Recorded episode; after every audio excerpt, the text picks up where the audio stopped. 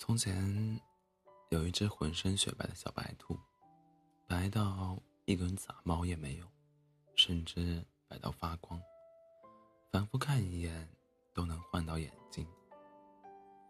但是他知道，其他千千万万的小白兔都长这个样子，自己并没有什么特别的。直到小白兔结交了一位来自远方的笔友——北极熊先生。北极熊先生看到小白兔夹在心里的照片，说：“小白兔是他见过最白、最毛茸茸的小兔子，简直像雪球一样美丽。”小白兔问：“雪球是什么？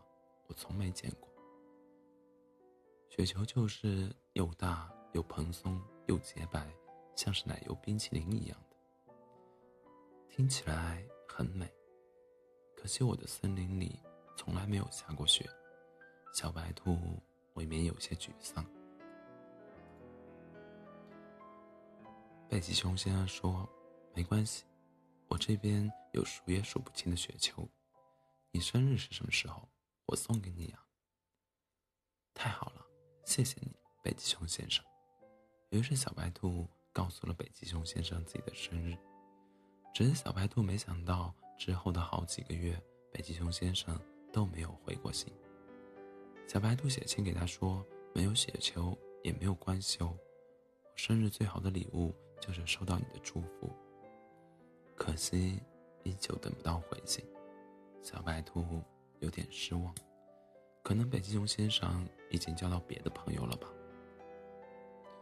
时间终于到了小白兔生日的这一天，小白兔吹熄了蜡烛，许了愿。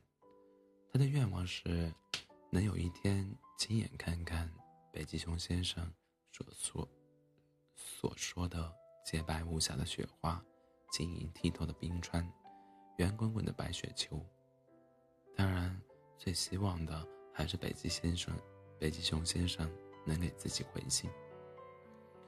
这时响起了敲门声，小白兔打开门，入眼的是一片雪白。门口站着一个高高大大、穿着正装、看起来有些紧张的北极熊。生日快乐，北极先生！北极熊先生不好意思的递给小白兔一个空荡荡的麻袋。小白兔虽然不知道这是什么，但是很高兴生日愿望这么快就灵验了。虽然北极熊先生没给自己回信，但是他。见到了本人，小白兔赶快把北极熊先生请进屋，一起分享蛋糕，听着北极熊先生给他讲这一路遇到的奇奇怪怪的人和事，听他讲为了赶上自己的生日是如何从遥远的北极奔波而来，听他说在出门的时候背了足足有一熊高的雪球，可惜雪球每到一个地方就融化一点。到最后只剩下一个空空的麻袋了。对不起，小白兔，我答应过你送你雪球做生日礼物的，可我没想到北极之外的地方这么热。